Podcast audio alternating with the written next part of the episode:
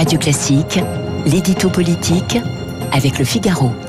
Ils sont tous les deux dans ce studio, Guillaume Tabar et son édito dans immédiatement, et aussi le professeur Gilali Hanan, il est chef du service réanimation à l'hôpital Raymond Poincaré de Garches.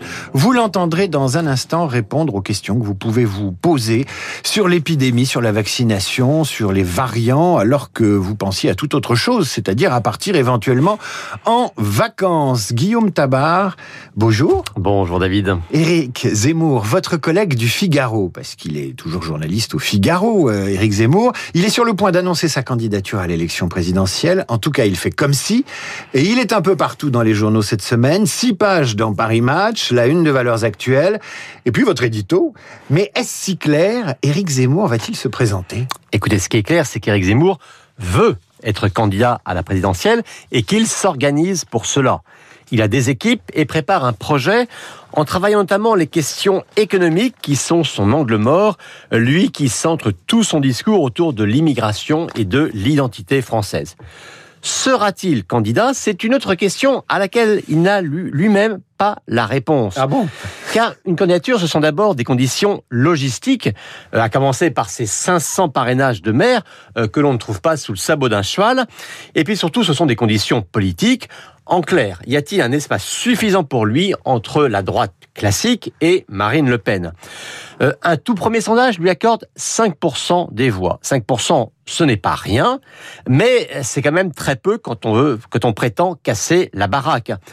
Alors ses amis font remarquer que lorsqu'il s'est lancé dans la primaire républicaine, euh, Donald Trump faisait 5% lui aussi. Mais ce n'est pas parce que Trump l'a fait que tout candidat qui part avec 5% est sûr de devenir président. Alors il se lance et il va faire parler de lui parce que Éric Zemmour sait provoquer des débats, qu'il a une réelle puissance intellectuelle et un réel talent de débatteur. Soit ça prend parce qu'il crée l'événement et qu'il dépasse dans un premier temps les 10%, et alors effectivement, je pense qu'il ira jusqu'au bout, euh, soit ça ne prend pas, et après tout, hein, une candidature décalée, ça peut aussi s'effondrer. Et alors, je ne suis pas sûr du tout qu'il aille jusqu'au bout, car pour le coup, ce dont je suis certain, euh, c'est qu'il ne se satisfera pas d'une candidature de témoignage. Alors, peut-on définir le zémourisme? Et est-ce que cela représente un, potentiel électorat suffisant? J'ai pas encore rencontré, moi, de Français qui me disent je suis zémouriste. Ah, alors d'abord circuler un peu, parce qu'on on en trouve quand même. Ensuite, la ligne idéologique, elle est assez simple.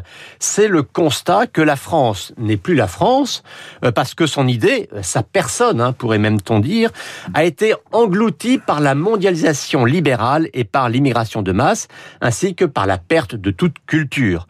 Euh, certains pourront se reconnaître dans ce constat alarmiste, d'autres diront qu'une nostalgie ne fait pas un projet à lui de montrer que si.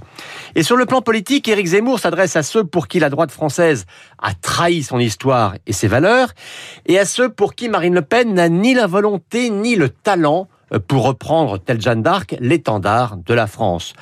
Euh, des désabusés de la droite et des déçus du lepénisme, c'est une réalité, mais c'est une minorité. Alors, est-ce que cela peut être un pôle de recomposition?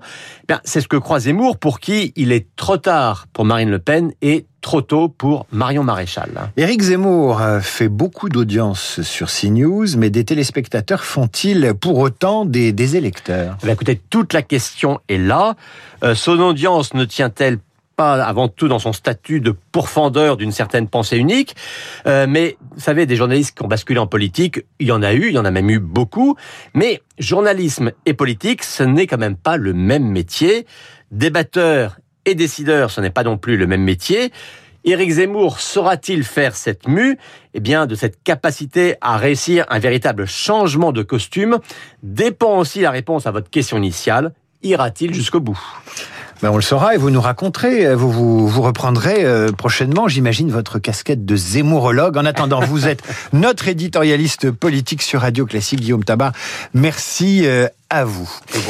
Dans un instant, je reçois Djilil Hanan. Il est l'invité de cette matinale. Il est chef du service de réanimation de l'hôpital Raymond Poincaré de Garches.